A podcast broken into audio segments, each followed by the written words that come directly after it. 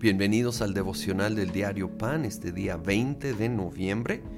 Vamos a pasar al capítulo 15 del Evangelio de San Juan.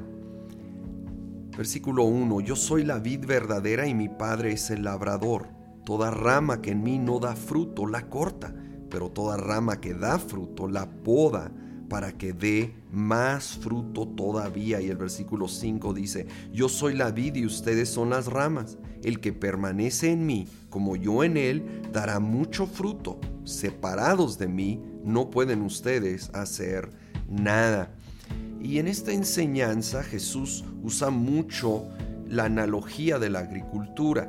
Ah, y e, él habla del Padre como el labrador o el jardinero divino. Él es la vid, si quieres el tronco, ¿sí? Y nosotros somos esas ramas que para empezar tenemos que estar conectados a Él. Una rama separada nomás se muere. ¿sí? Separados de Dios, de estar conectados con Él, en su palabra, en su presencia, nos vamos secando y no podremos dar fruto alguno conectado a Él, la fuente de toda vida, es como podemos crecer y madurar y dar fruto. Pero aquí también habla de la poda, ¿sí? Sabemos que en lo natural el jardinero tiene que podar el árbol o, la planta. Y aunque al principio puede parecer que la está matando, realmente la está preparando para dar más fruto.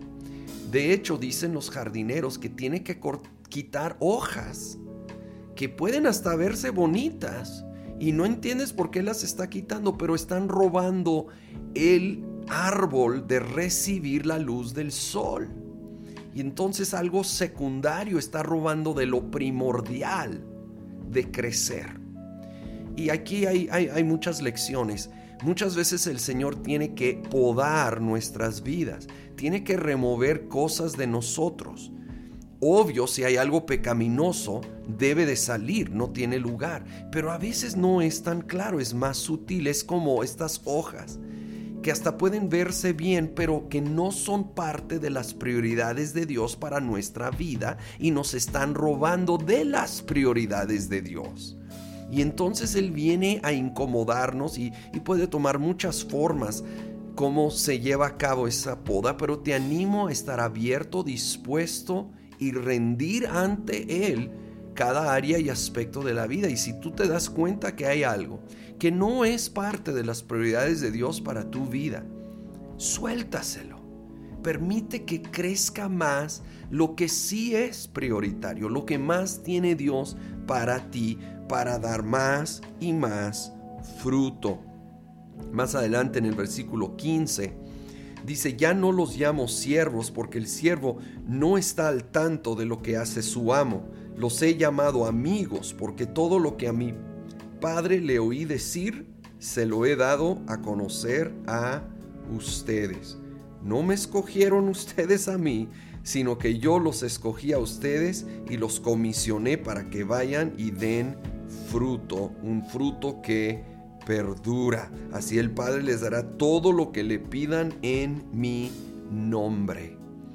Qué maravilloso. Esto no era solo para esos discípulos, sino todos los que caminamos cerca de Jesucristo. Nos llama amigos. Esto es extraordinario y específicamente dice que es en relación a que habla en nuestras vidas. Obviamente es en nuestro interior y principalmente a través de la Biblia. Él habla a nuestras vidas porque somos amigos, somos hijos.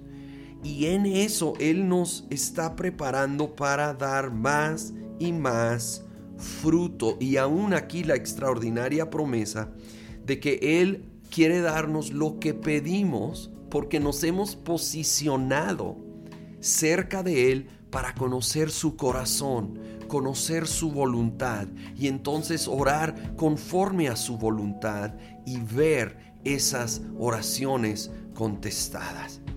Señor, ven a mi vida a podar todo aquello que necesita ser cambiado, Aun si tengo que rendir algo que me duele en el momento, yo creo y confío en ti que va a ser para un bien mayor y va a dar fruto en abundancia. Ayúdame, Espíritu Santo, en este proceso. Creo y confío en ti. Ayúdame a entender, escuchar esa voz en mi interior que viene, Señor, de tu palabra y en base a tu palabra, ayúdame a entender la aplicación específica que tienes para mí. Y todo lo veremos en el nombre de Cristo Jesús. Amén.